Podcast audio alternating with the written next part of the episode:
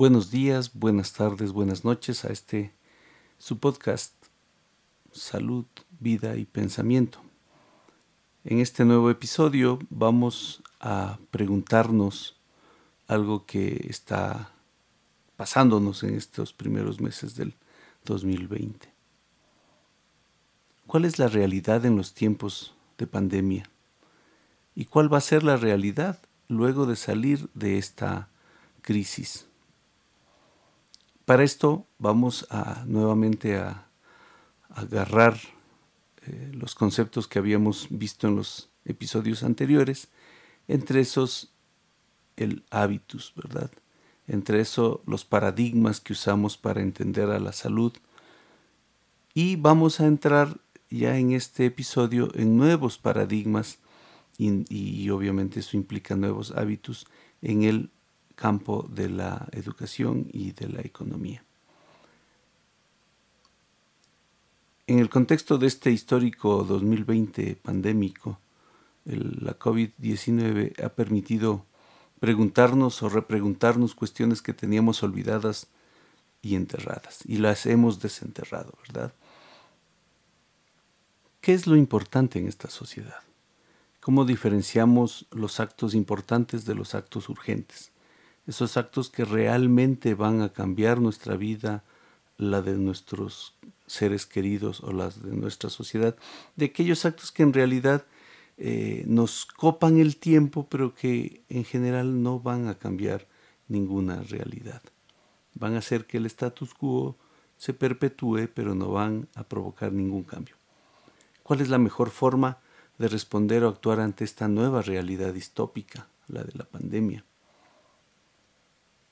Los grandes orgullos del proceso de construcción social humano, la ciencia basada en la tecnología y el desarrollo económico, hasta el momento no han logrado responder eh, con el tiempo y el éxito necesarios a este evento catastrófico. Cuando queremos entender el hábitus en el campo de la salud, o el hábitus en el campo de la educación, o el hábitus en el campo de la economía, Em, me parece que desde, desde, fines del siglo pasado em, se ha confrontado, ¿verdad? Eh, un paradigma que, que, obviamente ha formado, ha desarrollado un hábitus que le vamos a llamar hegemónico, es decir, es el hábitus que es considerado como el normal, ¿verdad? Eh, y me parece que también desde, desde el siglo pasado se ha estado confrontando con otros conceptos paradigmáticos que han desarrollado hábitos que están queriendo ser o transformarse en el hegemónico. Y a ese, a ese hábitus potencial le vamos a llamar, para fines de este podcast, un hábitus contrahegemónico. En salud, es evidente que el hábitus que se ha desarrollado con esfuerzo y constancia en el campo de la salud desde la Edad Media, así lo, lo, ha determinado, lo ha estudiado Foucault, por ejemplo, eh, es un hábitus caracterizado por el paradigma biomédico. Detrás de toda la explicación y las acciones que hacemos eh, en salud, en el sistema de salud, en realidad está este, este, este paradigma biomédico de salud que fracciona la realidad de gran desarrollo tecnológico, especialmente hospitalocéntrico, ¿verdad? Que nos ha permitido ah, hasta ahora responder eh, desde el campo de la salud a un modelo de desarrollo en donde prima el capital, el mercado y actualmente la globalización, ¿verdad? Este paradigma de superespecialización donde vemos al problema de salud reducido a una en profundidad en una especialidad. El hábitus contrahegemónico que también ha venido peleando desde el siglo pasado, incluso ha sido reforzado desde los estamentos eh, que rigen el sistema de salud en el planeta, como la OMS, este es, se caracteriza por, por este paradigma eh, biopsicosocial, ¿verdad? Donde intenta integrar a, los problemas de, la salud en todas sus esferas, que se, se basa en, el, en, la comunidad, ¿verdad? Eh, y, que, y que me parece que ahorita está y se ha visto en lo que ha pasado, en la respuesta que ha hecho el sistema de salud, eh, se ha visto confrontado, porque en realidad ha puesto todo su esfuerzo en el hospital, ¿verdad? Y en, este trabajo eh, que se basa en la biomedicina. Cuando la respuesta muy probablemente desde la comunidad, ¿verdad? Intentando prevenir los contagios, etcétera, también eh, son de la misma o mayor importancia. Hasta la fecha hemos comprobado cómo el, hábitus hegemónico en salud eh, se ha radicalizado, está mucho más fuerte, ¿verdad? Eh, y me parece que desde los estamentos de salud debemos repensar esa, esa, respuesta a la pandemia, porque la, el, el, el, el, coronavirus, el problema de, de la pandemia, se inició en la comunidad y ténganlo por seguro, va a terminar en la comunidad, se va a solucionar en la comunidad. En el campo de la, salud, de la educación, perdón, eh, vemos algo muy parecido. O sea, ya veníamos, eh, habíamos entrado en el país y en el mundo en un proceso de, fortalecimiento radical del, hábitus educativo hegemónico, que es un hábitus eh, caracterizado por una racionalidad técnica basada en la obtención de resultados que son objetivables, ¿verdad? basado en el paradigma conductista, que a la final fracciona la realidad y nos hace, em, nos hace eh, expertos en ciertas competencias, ¿verdad? Esta lógica de competencias. La, el proceso de evaluación desde esta lógica que se ha dado a las instituciones de educación, tanto primaria, media y superior, em, mm, de un día para el otro ha sido absolutamente profundizado, ¿verdad? Esta lógica tecnológica de usar tecnologías de la información y la comunicación nos ha hecho la pandemia saltar radicalmente a profundizar este hábitus, ¿verdad? Y, y, el hábitus que nosotros le llamábamos o le llamamos contrahegemónico, ¿verdad? Que es un hábitus con una racionalidad del conocimiento interpretativa basada en el proceso de aprendizaje del estudiante, que pretende dar no solo conocimientos, sino sabidurías para comprender la realidad en forma compleja e integral, eh, que se basa en un paradigma constructivista y cognitivista.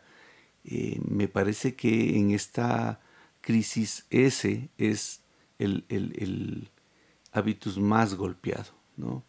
Tenemos, corremos el riesgo de eh, profundizar aún más esta, este fraccionamiento y esta forma conductista de aprendizaje, que a la final, mm, por lo menos esa es mi posición, no nos va a llevar, llevar a tener sabiduría adecuada para entender complejamente la realidad. Esta pandemia ha fortalecido el hábitus hegemónico en educación. En estos momentos, al basar la educación en el aislamiento, el distanciamiento social, eh, prioriza la utilización de la tecnología y la virtualidad. Eh, con esto sí, claro, compartes información, conocimiento, pero se corre el gran riesgo de deshumanizar el proceso educativo. Es importante construir un hábitus nuevo en el campo educativo que nos lleve a humanizar ese proceso basado en el paradigma complejo. Es la oportunidad, yo diría, eh, podemos utilizar esta crisis como una oportunidad para más bien fortalecer este hábitus contrahegemónico, ¿verdad? Para poder hacer innovación educativa, que en realidad la hemos estado buscando desde hace mucho tiempo, ¿no? Eh, pero insisto, más bien hasta ahora lo que se va viendo es que la crisis del coronavirus va profundizando al hábitus, va fortaleciendo, haciéndolo más fuerte al hábitus hegemónico en educación. El hábitus hegemónico en la economía en realidad está claro, ¿verdad? Es un hábitus eh, asentado en el mercado, en el libre mercado, ¿verdad? Con una filosofía liberal eh, fundamentada en el capital, eh, claro, en sus diferentes vertientes, ¿no? Desde el pensamiento liberal puro, el, keynesianismo, ¿verdad? el estado de bienestar, y el neoliberalismo que ha sido uno de los actores principales en las últimas décadas en el planeta. Em, ¿Cuál es la posible solución y contrahegemonía ante este hábitus económico? Eh, creo que está en nuestras manos repensarlo, ¿verdad? Em, ¿Qué hábitos en el campo económico debemos implementar? De entrada puedo afirmar que no puede ser el mismo que ya tenemos. Ya lo conocemos, sabemos los pro y los contra que tiene. Esta es una oportunidad para intentar pensar una nueva forma de relación económica en el planeta. Pero, como en los otros eh, ejemplos en salud, en educación, en realidad este me parece que va a ser el, el, el hábitus que se va a profundizar y a fortalecer. Probablemente en alguna forma distinta, que ya se venía viendo desde los últimos años, ¿verdad? Eh, muy probablemente no sea ese neoliberalismo uh, que, que, al cual no le importa el ser humano y solo le importa el mercado, pero va a tener, va a ser un capitalismo, va a ser un capitalismo. Hay que estar viendo cuál, qué está pasando en el mundo en, estas, en esta época de, de cuarentena mundial, ¿verdad? En resumen, eh, nosotros como seres humanos, eh, en el campo en el que nos relacionemos, ya sea el campo de la salud, de la educación, en el campo social, económico, eh, tenemos que transformarnos en agentes de cambio. Acuérdense que nosotros en la teoría de Bourdieu, en la teoría de los campos, somos agentes que estamos todo el tiempo jugando en este campo social o económico, de la salud, etc. Eh, por lo tanto, tenemos que transformarnos, transformarnos en agentes de cambio. Tenemos que construir un hábitus nuevo que esté en contra del hegemónico. Tenemos eh, el chance, la brillante oportunidad para poder hacerlo.